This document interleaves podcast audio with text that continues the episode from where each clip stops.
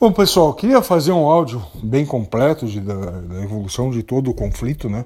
Mas as coisas uh, mudaram tanto nos últimos dias, desde o início uh, da invasão russa na Ucrânia, que não dá para deixar de opinar, né? A coisa ficou muito louca aqui no Brasil, com o presidente Bolsonaro prestando solidariedade ao Putin, o vice-presidente Hamilton Mourão condenando isso tudo, né? E com razão, né?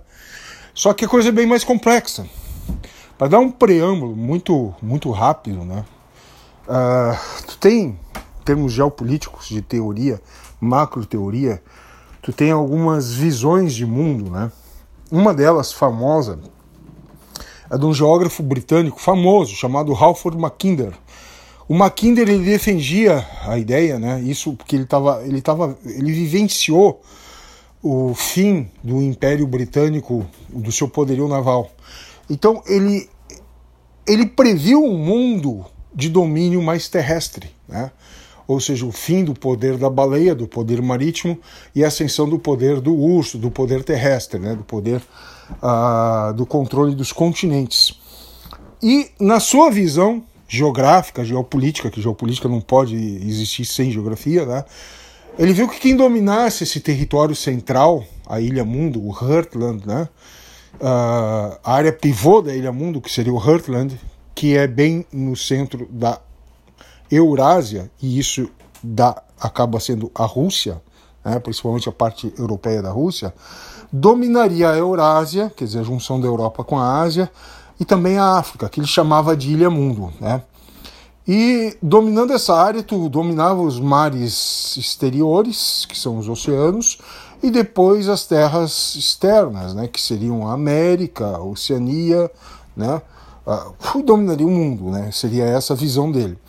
Bom, isso, de certo modo, uh, sempre teve uma certa base histórica, partir do momento que os mongóis eh, migravam para oeste, tentando dominar as estepes russas, dominando as estepes russas, que inclusive levaram os russos de Kiev, né, de Kiev, para migrar para o norte e fundar, fundar, fundar Moscou.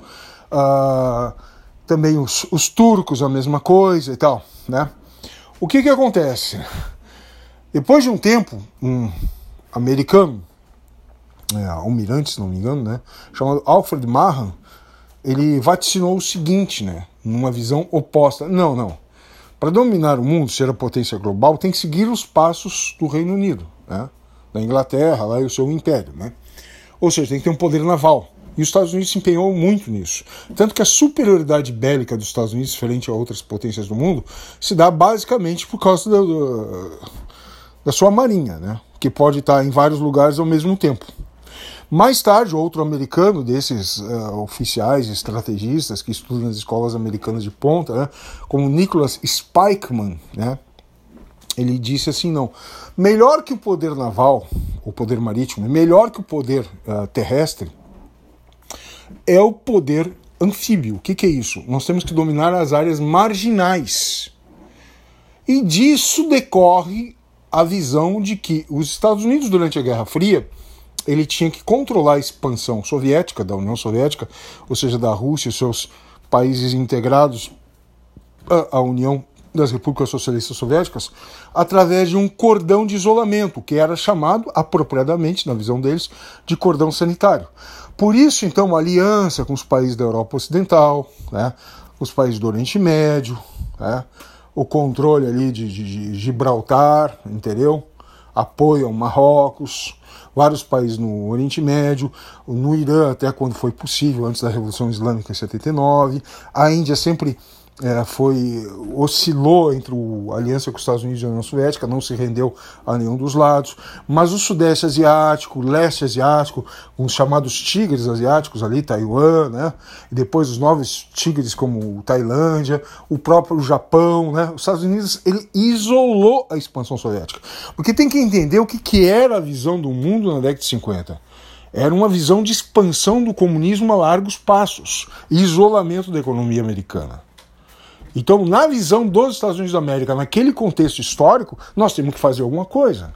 E a visão do Spikeman caiu como uma luva, entendeu? É, caiu não, entrou como uma luva, né?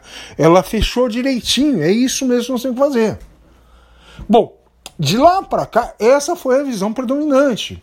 E quando os Estados Unidos teve o secretário de Estado, o Henry Kissinger, né, acusado de, de, de, de vários crimes, de, orientar a ação americana no Vietnã, né, de provocar aquele massacre todo, se ele errou nesse ponto, ele acertou muito bem em aproximar os Estados Unidos da América da República Popular da China, depois que a China teve atritos lá com a União Soviética. Né? Mesmo sendo um país de ideologia comunista e contrário ao capitalismo americano, a possibilidade de ter algum tipo de diplomacia com a China tornou a União Soviética mais isolada ainda. Bom, depois disso tudo veio o fracasso da economia uh, dirigida totalmente pelo Estado, né? O, com base no socialismo marxista-leninista e tal, não o socialismo da social-democracia europeia o fracasso dessa economia, né, a sua total incompetência, a, sua falta de produtividade, as aventuras imperialistas da União Soviética, como a guerra do Afeganistão, onde ficaram 10 anos e foi o verdadeiro Vietnã da União Soviética, onde eles saíram de lá derrotados, assim como os Estados Unidos no Vietnã. Só que os Estados Unidos no Vietnã, vamos lembrar, foi porque o Congresso decidiu retirar as tropas americanas, mas isso é outra história. Né? Mas enfim, então uh, o que, que acontece? A OTAN, que foi a organização criada em 1949 para proteger os países da Europa Ocidental de ataques inimigos, no caso, leia-se a União Soviética, ela perderia sua função, uma vez que a União Soviética deixou de existir em 1991. Mas não foi isso que ocorreu. E nesse ponto, presta atenção no que eu vou dizer. Presta atenção no que eu vou dizer, para não deturpar minhas palavras. Nesse ponto especificamente, Vladimir Putin tem razão. Isto não justifica a invasão da Ucrânia, não justifica todo o massacre que tenha ocorrido, não justifica nada disso. Mas explica. Explicar não é concordar com, tá? Presta atenção para não deturpar minhas palavras. Ou seja, se a OTAN não se expandisse mais para leste, se ela não pressionasse mais uh, a Rússia do ponto de vista militar e estratégico, né? que isso significa colocar armas mais próximas de Moscou. E isso não significa dizer ou pensar que a Rússia atual, sob comando do Vladimir Putin, é uma mera vítima. Que ela não oprime povos, que não oprime a dissidência, que não tortura, que não mata, que não manda envenenar opositores políticos. Não significa negar nada disso, mas significa sim entender que a escalada desse processo de, de, de, de de agressão, de provocação que chegou até esse conflito, ele não veio do nada. Quando em 2014 o presidente pró-russo ele é destituído do poder após violentas revoltas é, que foram duramente reprimidas na Ucrânia, né, chamado Euromaidan, né, que colocou lá o, o Viktor o Yanukovych para fora, e daí ele se exilou na Rússia, né, e, e depois em 2019 nós temos a entrada do o Volodymyr Zelensky, esse presidente uh, da Ucrânia, né? Foi uma sucessão de atos de 2014 para cá em que a Rússia foi interferindo na Ucrânia. Ali já eram para ter aplicado essas sanções duras e não foram aplicadas. O Ocidente enrolou, entendeu? Ou seja, os países integrantes da OTAN enrolaram, entendeu?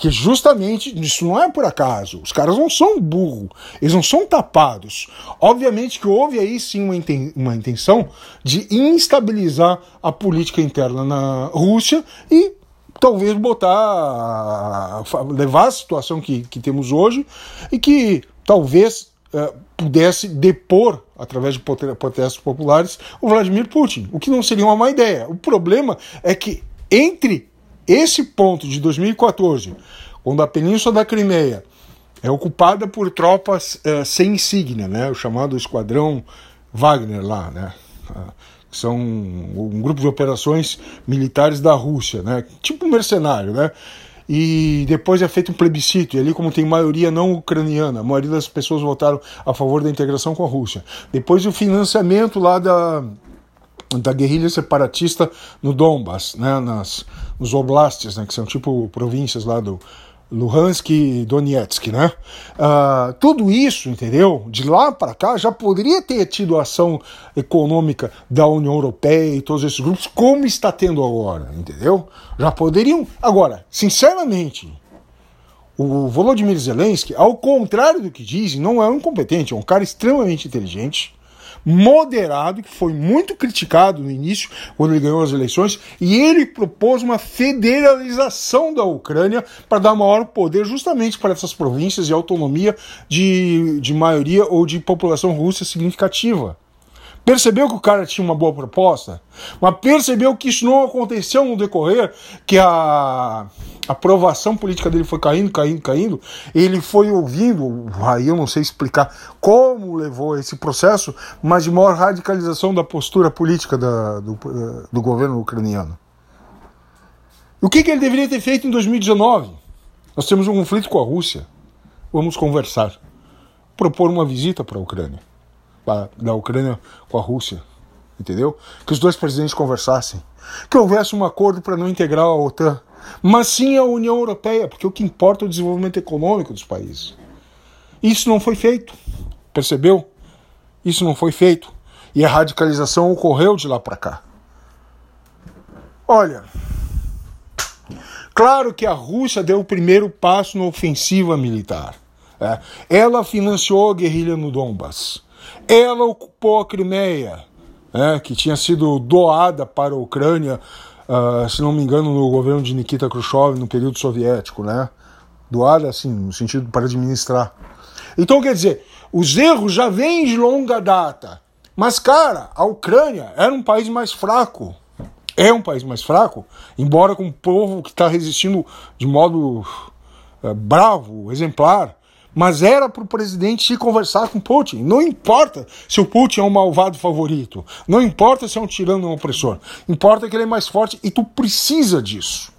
O ideal seria que o ideal seria que a Ucrânia se tornasse um estado tampão, um estado neutro, tal como a Finlândia. Na Finlândia, Muitos finlandeses odeiam a Rússia pelo todo o passado, durante a Segunda Guerra Mundial, né? A Rússia tentou incorporar e anexou territórios finlandeses e tal.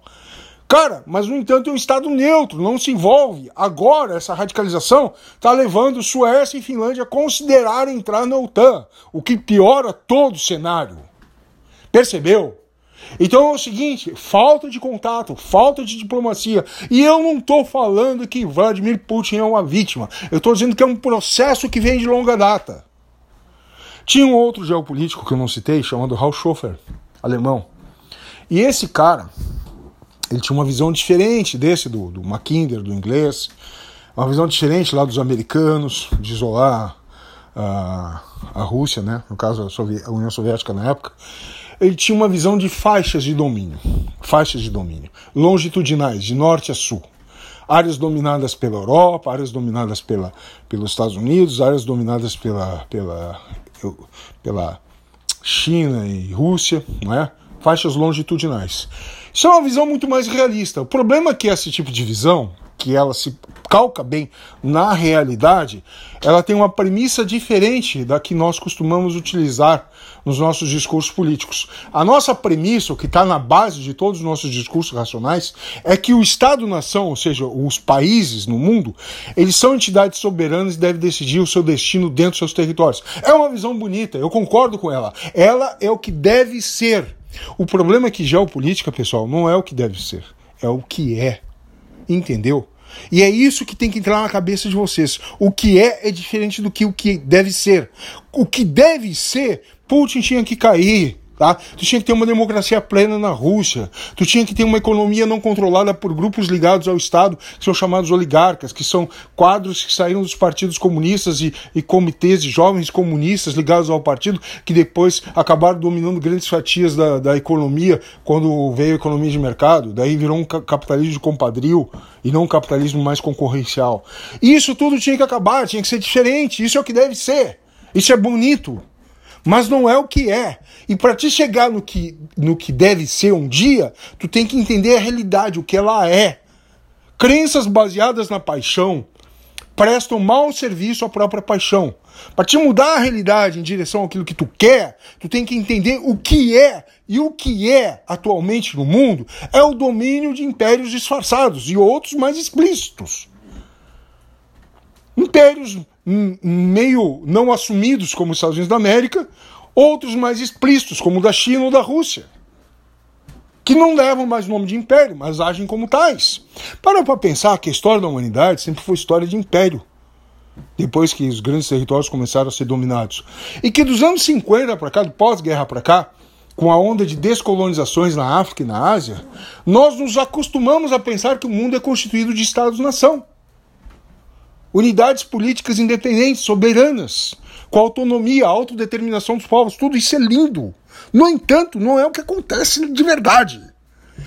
Na verdade, talvez, na, na nossa história da humanidade, e tomara que eu esteja errado, tomara que eu esteja errado, talvez esse período de Estados-nação, de, descolo, de Estados-nações, de descolonização, uh, do final da Segunda Guerra para cá, tenha sido simplesmente um breve sonho à noite de verão da história. E que nós voltemos agora daqui para frente para novos períodos imperiais de divisão do mundo, segundo a visão de Raul Schofer, esse geopolítico alemão. Ah, mas que visão triste, Anselmo. Cara, não sou eu que faço a história. Não sou eu que determino o curso dela. Mas uma coisa eu sei. Para te conseguir chegar um dia onde tu quer, e não vai ser na nossa vida curta, vai ser para gerações e gerações seguintes, tu tem que saber como as coisas funcionam. Falou? Tomara que as negociações ocorram, tomara, tomara que o presidente ucraniano Volodymyr Zelensky consiga conversar e, e, e o presidente da Belarus, lá, o Lukashenko, ditador, né, ele consiga intermediar um acordo com Putin. Tomara. É, tomara. Mas esse é o meu desejo. Não é o que é a realidade por enquanto. Falou? Um abraço, boa noite.